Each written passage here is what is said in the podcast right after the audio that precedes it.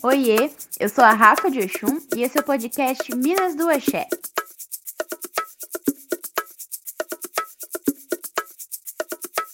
No episódio de hoje, a nossa convidada é a Jéssica Piovan, ou Jéssica de Ogum.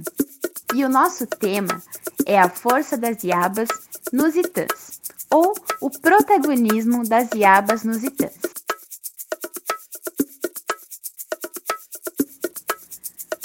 Parou para pensar que na maioria dos itãs existe um protagonismo feminino? E que em cada desenrolar de um mito iorubano existe a força do Maiaba dando curso para a história. Você já debateu esse assunto no seu terreiro? Se não, bora debater esse assunto e exaltar essa força feminina das nossas orixás, que sempre nos ensinam as diversas formas de ser mulher.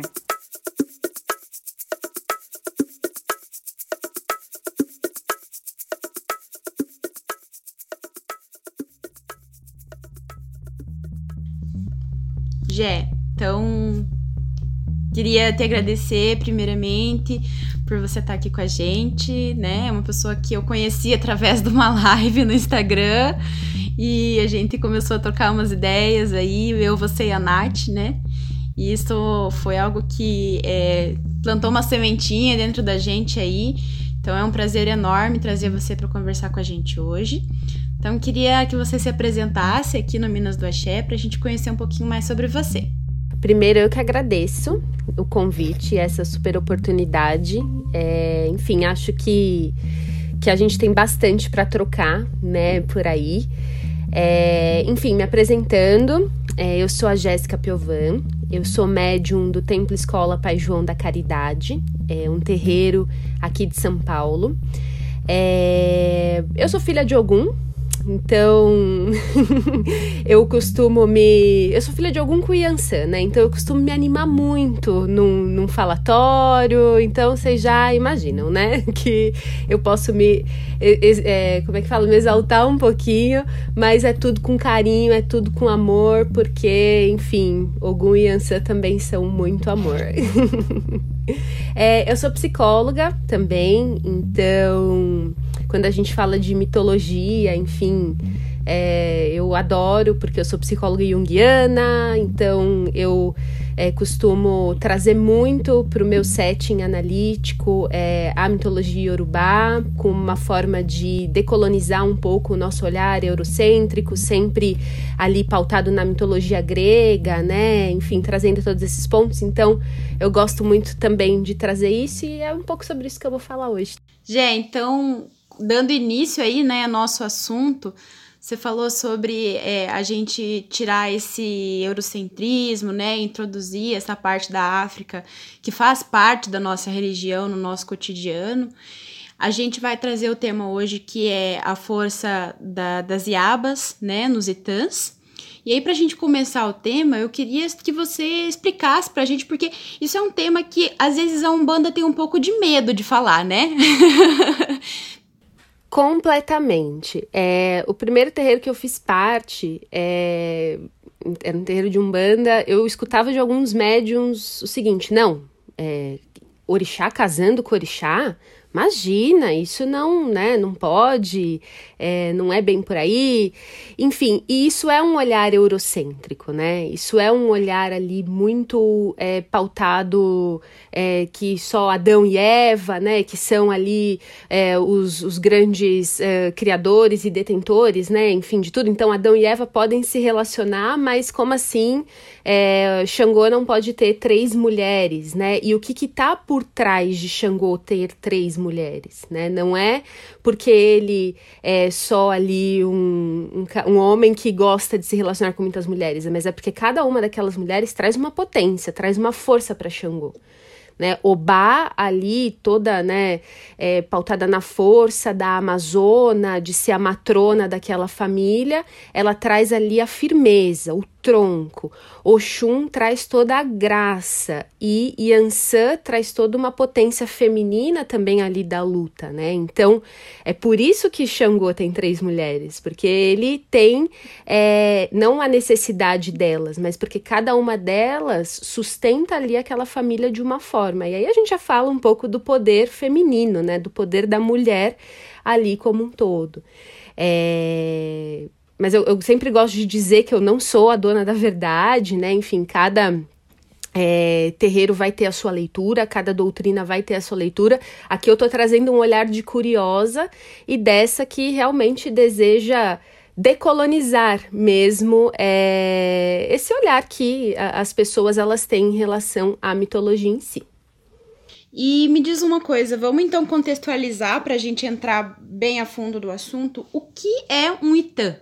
Bacana. Então, o Itã é, é uma palavra nagô que ela não tem uma tradução ali bem clara, e eu adoro que ela não tenha uma tradução bem clara, porque a gente foge de um pensamento cartesiano também, mas ela designa ali um conjunto de mitos e lendas do panteão africano. Então, não é só tipo um conto, são histórias, né? São histórias de tempos que passaram, são histórias que são passadas ali através de mitos, de recitações, de canções, e, e são todos é, passados ali por uma oralidade, de uma geração para outra.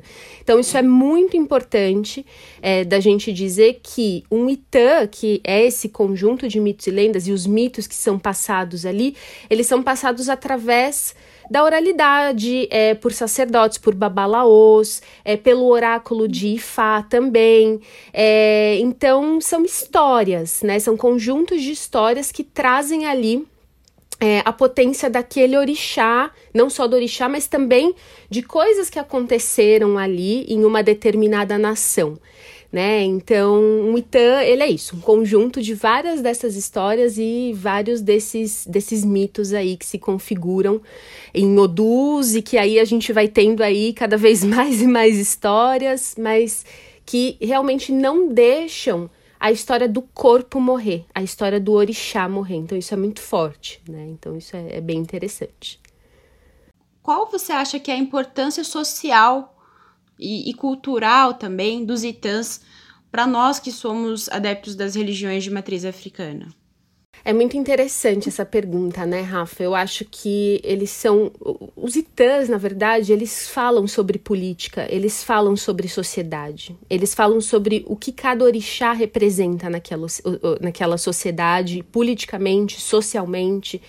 Então, quando a gente traz, por exemplo, um itã de Ogum, que ele coloca ali é, uma, uma ordem, ele traz uma ordem, ele traz a questão da guerra, ou um Itã de Oxóssi, né, um mito ali de Oxóssi, que ele vai buscar, que ele é o caçador daquela é, sociedade, a gente está trazendo ali a forma como esses orixás, ou como as sociedades ali africanas se comportavam socialmente.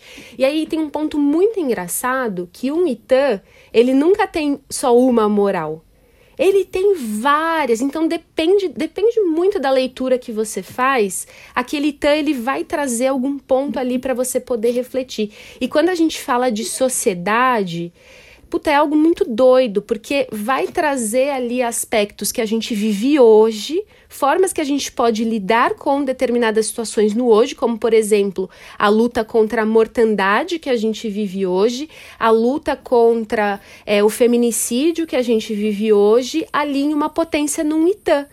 Né? Então, isso é, é. Nossa, a gente poder resgatar como povo de terreiro é, os itãs, a mitologia na Goiorubá, fazer essas leituras dentro das nossas casas, entender como que a gente pode se movimentar ali como coletivo para poder fazer o mesmo que os orixás eles trazem ali nos itãs, é muito poderoso. Né? É, é um, é um ampliar de consciência oral e não cartesiano. Então, ah, eu fico arrepiada quando eu falo, gente, porque eu, eu adoro, assim, é, o mar de possibilidade, o axé que isso traz pra gente. Os itãs, eles trazem muito axé.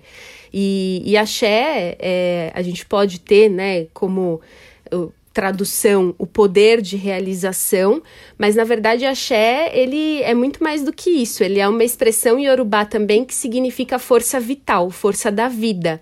Né? É, ele é muito mais que poder de realização. Então, a gente poder acessar esse axé num Itã é muito valioso. É muito importante, assim, como sociedade, como política mesmo ali. Se a gente abrir um Itã e ler com um olhar político, nossa senhora, vai abrir um mar de possibilidade ali, a gente já é, é queda ao patriarcado mesmo, gente. Você sabe, Jé, que assim, em vários momentos é, é, as entidades na casa onde a gente que a gente faz parte, elas trazem esses itãs e mais de uma vez. Às vezes elas trazem o Itã e, gente, e fazem uma, uma, leitura focada naquele momento. Aí novamente vem outra entidade, traz o mesmo Itã conta da mesma forma, mas quando a gente vê, a leitura está indo para um outro caminho, que está mostrando para gente um outro contexto social, né? E muitas vezes a gente acredita, vendo, eu te digo que eu tive resistência, já, porque às vezes a gente olha para os itãs e a mulher, quando ela, quando ela tá nesse itã, às vezes ela é um objeto, sabe? Às vezes tem uma, uma visão assim que a gente fica, mas como é? Como assim? Como assim que Xangô fez isso? E a gente está normalizando, né? Então eu tive uma resistência bem grande a conseguir é, olhar para os itãs, né? E separar essa, essa militância que às vezes, né, pra gente é difícil, e separar isso e perceber que, que existe uma leitura paralela, né?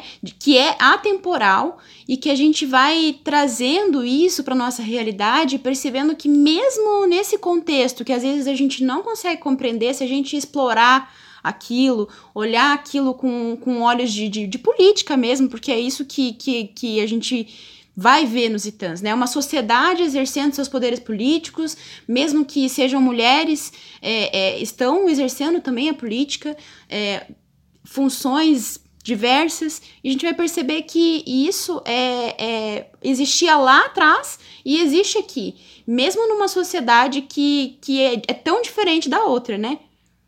Exatamente. É, eu acho que Obá é uma orixá que ela passa muito sobre esse. É quase um subjulgar, né? Ela é muito submissa a, a Xangô.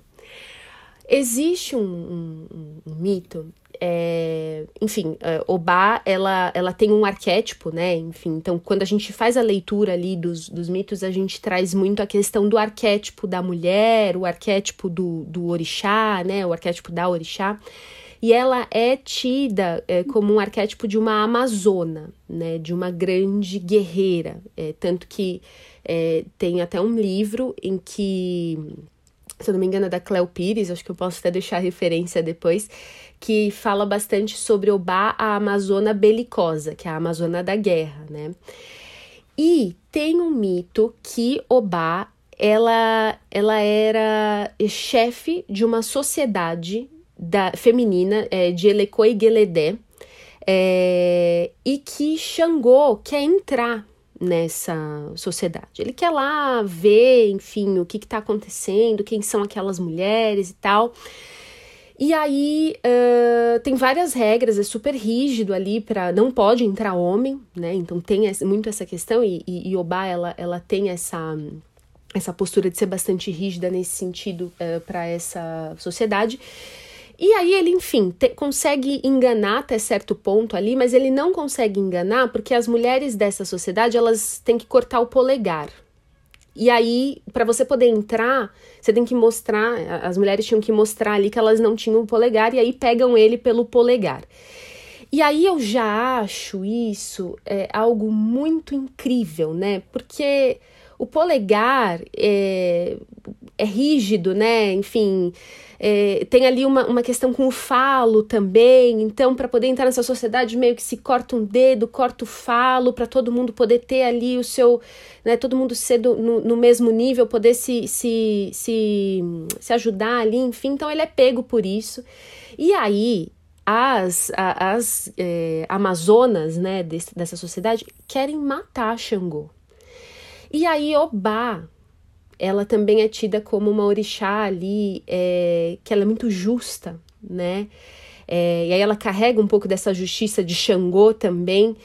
É, no mito, fala que ela se apaixona por Xangô e aí ela é, acaba deixando com que ele vá, enfim, e aí acaba se casando com ele. Mas ali, se você lê o, o, mito de uma forma bem, com um olhar bem crítico, você vê que Oba ela não é só essa da guerra, ela tem um amor muito grande também. Ela tem o senso de justiça. É, meu, tá pegando alguma coisa ali, injustiça também, reza para Obá, né? Chama Obá que o, o negócio também acontece, né? É, então ela é muito justa. E se você lê o mito ali, você vai ver que ela tá levando, deixando ele ir muito mais por uma questão de justiça do que de submissão. Então é, é, muito interessante como, Rafa, a gente pode ir exercitando o nosso olhar nos itãs, é, e identificando ali outros padrões. Sempre quando eu, eu, eu, gosto sempre de, no final da semana, abrir um itã, abrir um, um mito ali para eu poder ler e ver que tipo de ensinamento que me vem, enfim. E, e às vezes eu leio os mesmos mitos e toda vez eu interpreto de uma forma diferente. E eu vejo ele de uma forma diferente. Então, exercitar esse olhar também, porque é normal ter essa resistência, né? Tanto ali de, pô, é, que, que, que negócio é esse de Oxum ficar indo atrás de homem? Imagina, gente, Oxum é determinada, é estratégica. A senhora sabe do que eu tô falando. tem ali um eu quero e eu quero agora e eu vou fazer acontecer e não tem homem que me pare, né? Ela não é nem parada por Xangô, gente. Ela é, tem um mito que ela taca fogo no cavalo branco de Xangô. Cavalo é o símbolo da masculinidade. Ela taca fogo no cavalo de Xangô, porque ela quer um negócio. Então é, é, é, um, é, é, muito interessante. Não é porque ela tá fazendo ali porque ela quer o homem. É porque ela quer o que ela quer. Isso é maravilhoso, gente. É uma coisa muito bacana. Você sabe que isso, Jé, é, é uma coisa assim que eu demorei muito tempo para assimilar em mim. E aí a gente. E, e isso também é de uma dificuldade com relação aos itãs e os arquétipos. Né? Porque a gente vai colocar aí na Umbanda, a gente vai ver o arquétipo, por exemplo. É, vou, vou te dar um exemplo que é o exemplo que eu vivo, né? Veio o arquétipo da Oxum, que é a feminilidade, né? Que é a doçura, que é a maternidade. Quando eu descobri que eu era filha de Oxum, eu falei, ó, isso aí tá errado. Porque eu, eu me identifico com várias coisas, né? Mas eu sempre fui muito combativa, né? E eu não encontrava essa referência, né? Porque os arquétipos também, em vários momentos, eles são. É, as palavras são usadas de forma errada. Né? E elas não são contextualizadas para que a gente, elas não são trampolins para que a gente se compreenda enquanto potência. Elas são é, às vezes um pouco de algema para que a gente se contenha naquilo que a sociedade aceita, né? Então é, é, muito difícil porque quando eu digo feminilidade, quando eu digo doçura, eu não quero dizer submissão. Eu não quero dizer é, é, ser submissa a qualquer decisão alheia. Quero dizer que eu vou ter um olhar doce nas situações, mas que eu não vou ser submissa. Então, isso é uma das coisas que os arquétipos às vezes acabam. A gente tem que tomar muito cuidado com isso para que eles não reduzam ao invés de, de impulsionar a gente. Você deve ter tido uma visão diferente porque é filha de algum. Então, quando o orixá é masculino, eu tenho certeza disso, que você se sente automaticamente empoderada, né? Eu sou lutadora, eu sou guerreira. E aí, quando a gente coloca isso no feminino, a gente vem para as funções de cuidado. Eu não sei se, se para você foi assim também. É muito interessante, porque, ai, nossa, Rafa, tá? Eu, eu, eu explodo sempre a cabeça quando eu falo sobre mitologia urubá. É uma coisa maravilhosa. Nossa graças a minha mãe Yansan mesmo, que eu, eu sou um bandista, porque senão não ia dar, não. É, é muito interessante um ponto que você falou de não deixar o arquétipo limitar. Por quê?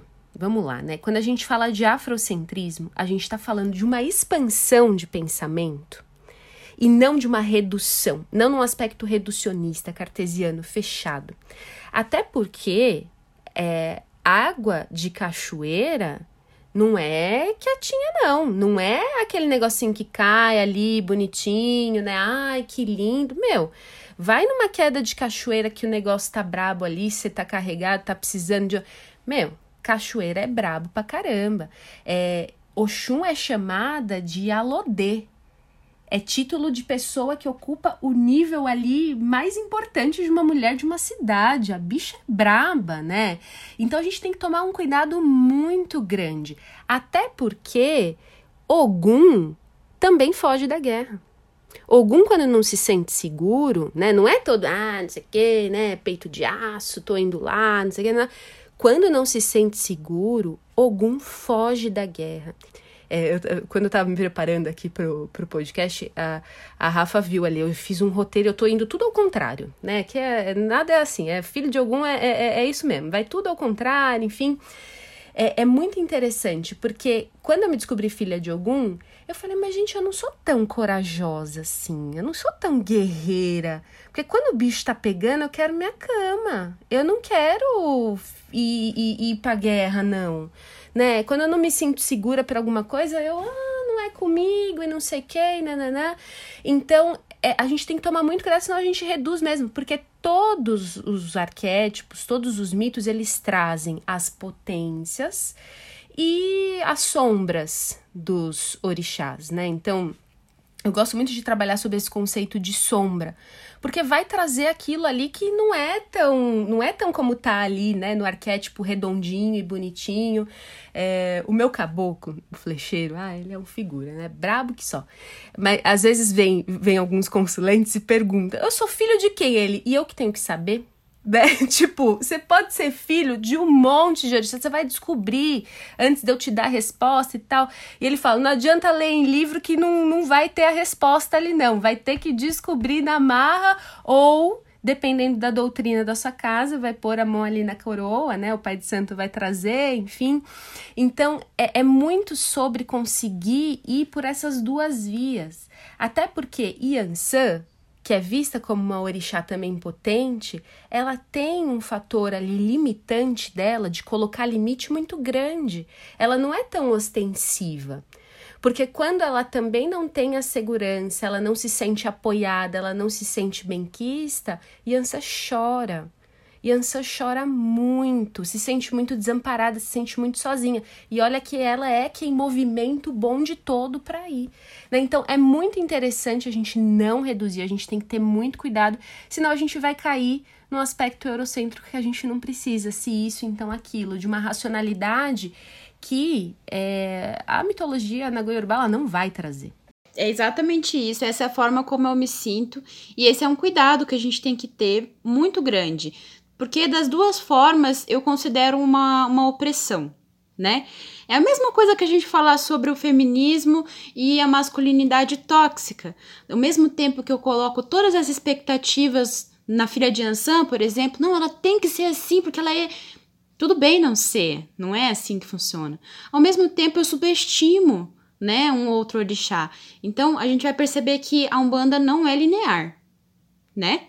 E nem um pouco, isso não faz parte. Então, é, vai variar, são muitas nuances, e isso é, é algo que a gente vai percebendo num processo de autoconhecimento. Né? E eu acho que isso que você falou sobre o caboclo que você serve de falar, não, eu não vou te falar de qual orixá você é filho, eu acho isso muito bacana porque faz parte do autoconhecimento. Quando eu me conheço, eu me entendo como orixá, como filha do orixá, e aí eu consigo me entender, né, para saber de quem sou filha. Não adianta saber por saber, para usar uma guia de proteção aí, enfim, qual que é a funcionalidade disso, né? A Umbanda tá aqui para reformar a gente da, de forma íntima, né? Não é, não é orixá só para para enfeite. Então, é, eu acho louvável essa atitude e te digo que aqui em casa também é assim. aqui a gente tem uma, um ritual de. A partir de sete anos só a gente consegue saber o segundo orixá. Porque já se compreende que a gente entendeu o primeiro.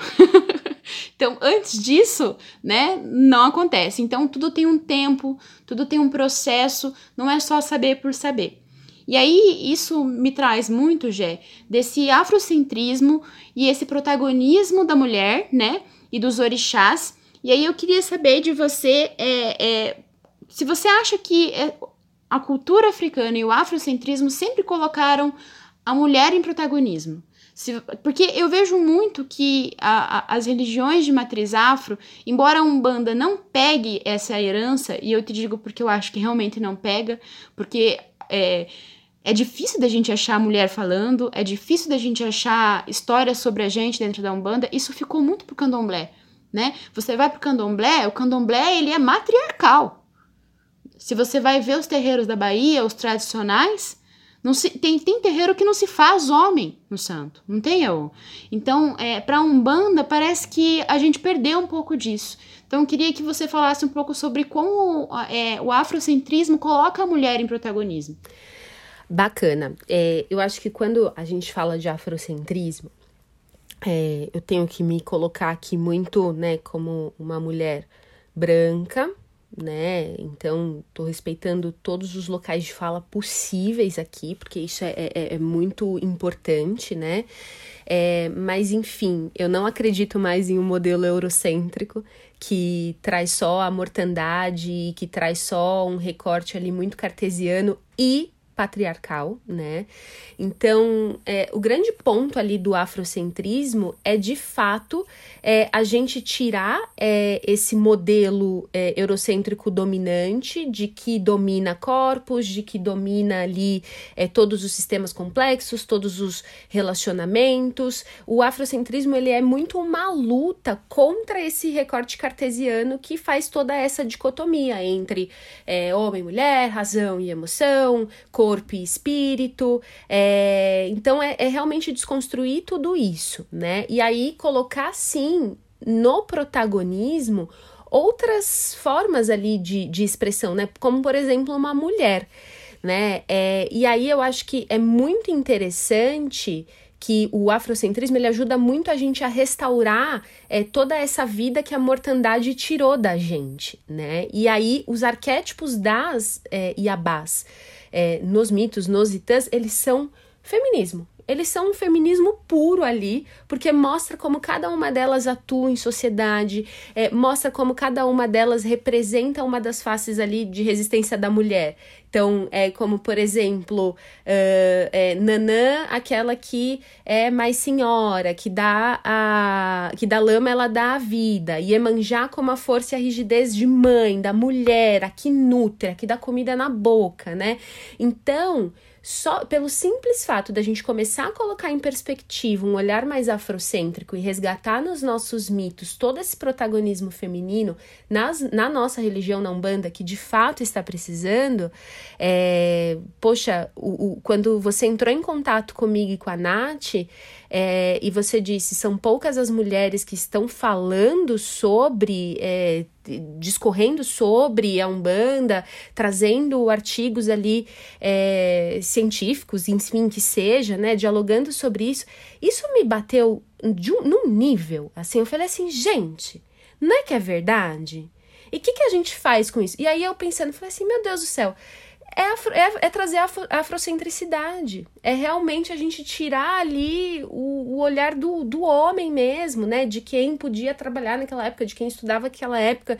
Então, é, o protagonismo feminino, ele tá ali em algo que é muito rico pra gente, que é a mitologia, né? Então, é, pelos itãs, isso vem, né? Esse protagonismo, ele urge, porque por exemplo, quando eu olho ali a força de Emanjá, né, daquela que nutre, eu quero nutrir os meus irmãos de santo com esse conhecimento, que acho que é uma das coisas que vocês fazem bastante. Então a força de Emanjá, ela tá ali, vamos protagonizar, né? Vamos fazer, né? Então tá, tá aí, a gente precisa acessar essa história, é, isso que está no nosso inconsciente, que está no inconsciente coletivo dessas mulheres de terreiro também, é, para a gente começar a, a, ser esse protagonismo. Eu não sei muito bem se eu respondi sua pergunta, Rafa, mas eu fico muito animada falando dessas coisas. Respondeu, sim, Jé. É, eu para mim assim, é, isso é uma coisa que a gente enfrenta ainda muita dificuldade nos terreiros para trazer esse, esse protagonismo das Yabas, né? Porque é, existem, eu não sei se aí em São Paulo também é assim, mas aqui em Curitiba tem é, muita resistência de homens até para incorporar é, orixás femininos, né? A gente passou, eu te digo, desde o do período em que eu comecei na Umbanda até hoje, a gente passou por um processo de tirar esse tabu. Então, eu tive o privilégio e eu, quando eu digo é privilégio mesmo, de ter um babalorixá que é, luta a minha luta, né? Então, não foram poucos os momentos em que ele colocou apenas homens para incorporar no centro do terreiro orixás femininos. É, homens para incorporar pombagiras, né? Porque é, a, gente, a gente para para pensar que para a gente trazer esse afrocentrismo, a gente precisa vivenciar ele no solo sagrado né? Porque às vezes a gente fica isso na, só na fala, e eu acho que esse, esse é, o, é o pecado que a gente comete, sabe, Gê? Porque eu tava, assim, eu sou muito curiosa, então eu vivo pesquisando é, referência daquilo que eu vou trazer. E quando você procura por referências femininas, né, é, em artigo científico, em pesquisa, você encontra, você encontra realmente, mas é tudo tão teórico né? E às vezes esse conteúdo, ele não é acessível ao filho de santo, né? E a gente, isso é uma das minhas maiores lutas, porque eu acredito que se a gente não conscientizar a nossa comunidade religiosa, a gente tá é, falando ao vento, né? A gente tá falando para quem? Né? Se a gente não vivencia isso dentro do chão sagrado, então isso não é conteúdo aplicado, né? É, é muito lindo que a gente fale sobre tudo isso, mas como é que a gente vivencia isso dentro do chão sagrado? Então, eu sou eu e as meninas, né, somos pessoas privilegiadas é, por ter um babalorixá que se importa a ponto de ter essa educação espiritual dentro do nosso terreiro, que é, seja uma educação libertadora, né? Mas eu percebo que aqui em Curitiba é, e no Paraná em geral, é, existe uma resistência mesmo dos homens de incorporar as forças femininas, né, os orixás femininos, como se isso é, fosse reduzir é, quem eles são, né? É sempre esse medo de ser comparado à mulher. Então é, é bem complicado mesmo, mas isso é em geral aqui nos terreiros do Paraná. É, é algo que eu observo há um tempo já. Como é que é em São Paulo, Gé? O nosso terreiro, ele. Nosso terreiro é novo, né? Então. E, ele é, é, o sacerdote, né? O pai de santo desse terreiro, inclusive, é meu irmão mais novo. Isso é muito engraçado. Meu pai de santo é meu irmão. É, e o meu irmão, ele é mais novo que eu, eu tenho 29 anos. O Pedro deve estar tá com uns 25, talvez. Então ele é muito novo. E o meu irmão, é, ele sempre trouxe isso pra gente. Então, desde o princípio, é, chamada de orixá, o homem vai incorporar Iemanjá, é, vai incorporar Yansan, vai incorporar Obá, vai trazer ali o axé. Então, nunca teve uma resistência, porque sempre foi assim, né? Então, acho que esse é um primeiro ponto. E a gente está falando também de um terreiro, Rafa, é, como eu já comentei com você, que é um terreiro é, em que é, a gente tem ali um, certos privilégios, a gente tem é, na sua predominância ali uma classe média, alta, enfim. Então são pessoas, e são pessoas extremamente nerds também, que consomem muito conteúdo, que são muito ali, é, em sua grande maioria, é, apegadas a lutas também políticas, enfim. Então isso já é meio que desconstruído, né? Tanto por essa atuação ali de beleza, vai ser assim, né? Vamos chamar as Iabás e todo mundo vai incorporar, e é lindo, é maravilhoso ver um homem na Oxum. Gente, é muito linda a delicadeza, enfim, né? É, ou não a delicadeza, né? Enfim, ou a, a, a, força que vem ali da cachoeira, né? Como a gente já disse. É, então, isso sempre já foi muito conversado, já foi algo que estava muito ali. Isso não é, tira, né, o risco ali da gente ter pessoas que têm resistências para falar sobre alguns outros assuntos, como política dentro do terreiro, como é, a gente quando, quando a gente fala de Oxumaré, a gente fala muito sobre a diversidade dentro do terreiro, né? Então a gente faz muito essa associação também, não só pelo arco-íris, mas por Oxumaré ele ser dual, né? Seis meses homem, seis meses mulher, enfim, na, na nossa concepção ali. Então é, isso sempre foi muito conversado. Mas é, no meu, é, na minha formação sacerdotal, é, eu vejo a pessoa que está ali à frente desconstruindo o tempo todo a incorporação de pombagira mas muito. Fala, homem vai incorporar pombagira, pode incorporar a pombagira, porque eu vejo que muito é ali dessa questão da pombagira, que, que na verdade os homens eles têm muito mais esse preconceito de incorporar a pombagira ali. E, e já vi também muitos homens que só têm guias homens né? Então isso é muito interessante, tipo, interessante do ponto de vista da gente analisar, né? Porque é, se a gente for problematizar, a gente já pode começar agora, né? Porque, enfim, né? Então eu vejo muito mais essa resistência na incorporação de pombagira aqui em São Paulo ainda do que é, do, das iabás, né?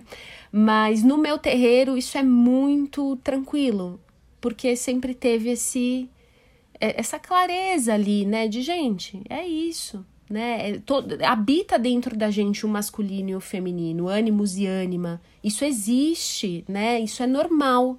Isso não é uma, né? Enfim, já vou começar aqui a militar forte. Adoro. é, Gé, eu, assim, pra gente aqui, tem, tem vários pontos, na verdade, que da Umbanda, que se a gente parar para analisar, eles não são analisados, né? Essa é a verdade. Quanto mais a gente a gente observa, mais a gente vai perceber que existem pontos é, que a gente não consegue visualizar ainda na Umbanda. Nós somos uma religião muito nova, né?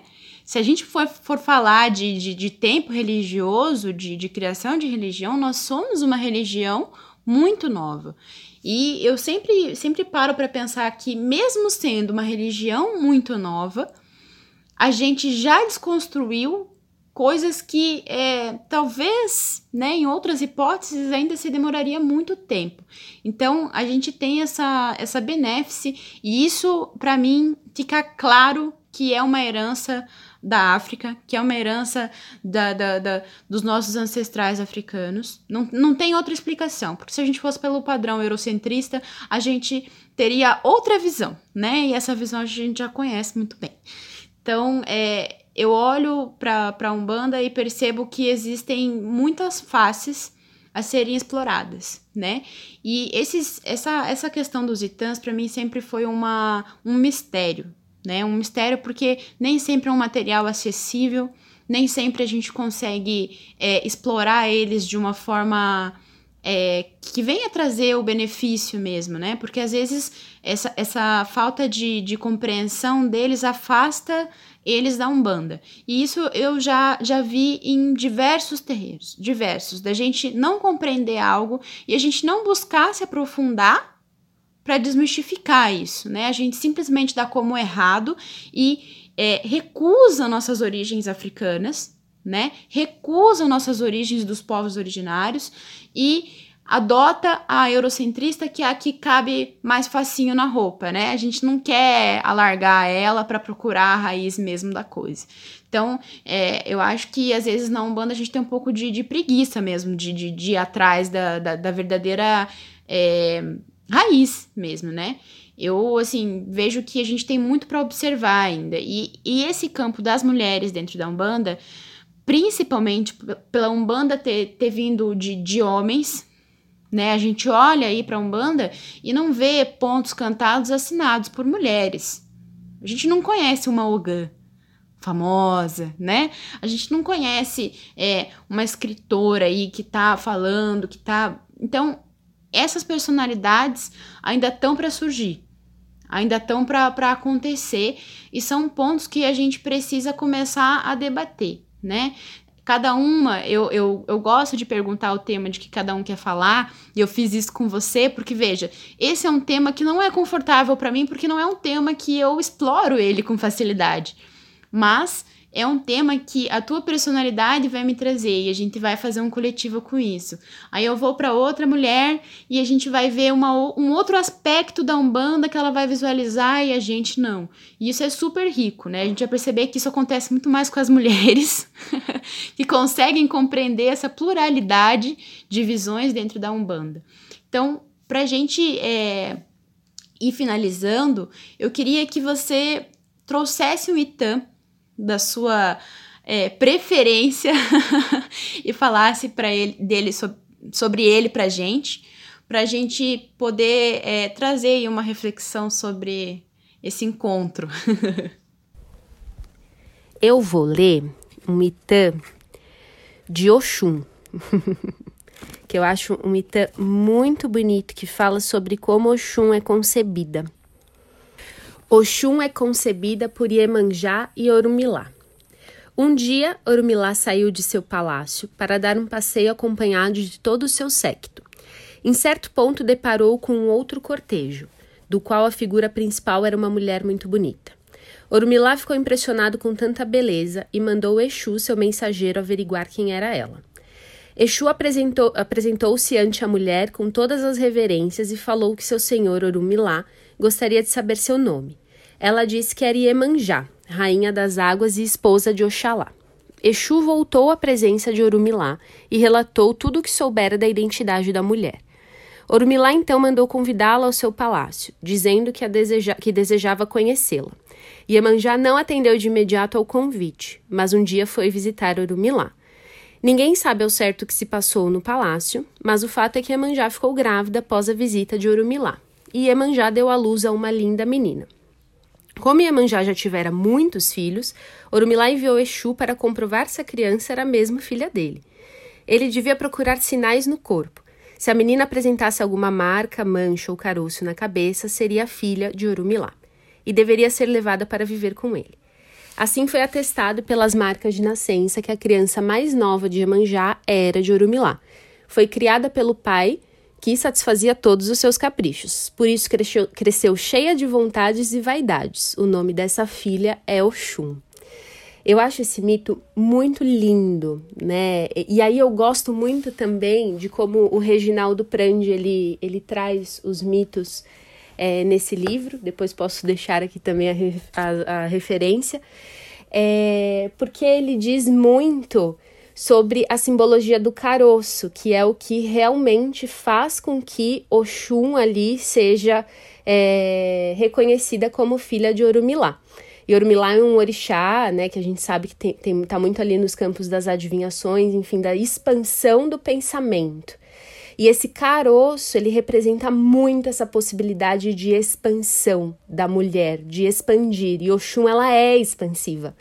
Então, acho que faz aqui um gancho muito importante para todas essas mulheres de terreiro a necessidade da gente expandir, da gente ser reconhecida como Oxum, como essa expansora, da gente expandir, da gente ser realmente essas águas que vão aí trazendo toda a força para a gente poder ser vistas aí como referências é, e de fato a gente conseguir desconstruir muita coisa, não destruir, né, mas desconstruir muita coisa com o olhar ali muito é, afrocêntrico e muito é, cheio de vontade, como é Oxum quando realmente deseja algo ali, que algo aconteça. Então eu trago este Itã para a gente poder finalizar e se inspirar aí nessa expansão, da gente conseguir olhar aí para frente.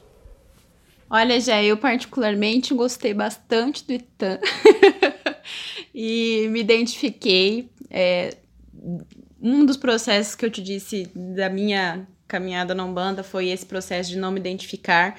Então, é, hoje me identifico por completa como filha de Oxum e, e compreendo essa expansão que é né, ser água. Às vezes a gente demora um pouquinho, mas a gente entende. Então, eu queria te agradecer de todo o meu coração por ter aceitado, topado, né? Que a gente. Não adianta, vai ter sempre a primeira mulher que vai usar calça, vai ter sempre a primeira mulher que vai fazer protesto, né? A gente tem que dar cara a tapa mesmo. E, e, e não tá fácil encontrar mulheres dispostas e principalmente que saibam multiplicar o conteúdo com qualidade, né? A gente tem lugar de fala? Tem, mas a gente tem que buscar cada vez mais saber multiplicar, né? Saber é, trazer o conteúdo. Às vezes a gente se acomoda muito, né? A gente sabe pra gente, mas a gente tem que aprender a, a, a ser educadora, né? E, e essa, essa é, esse é o meu grande desafio.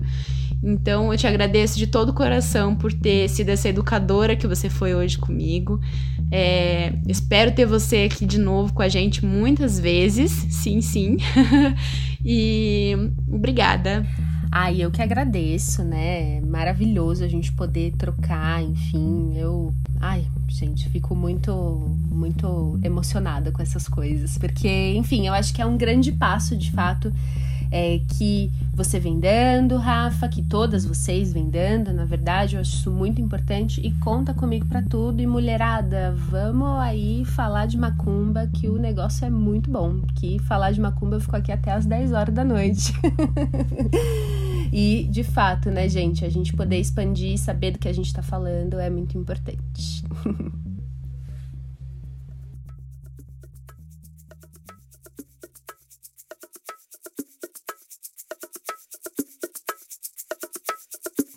Então, gente, esse foi o podcast Minas do Axé.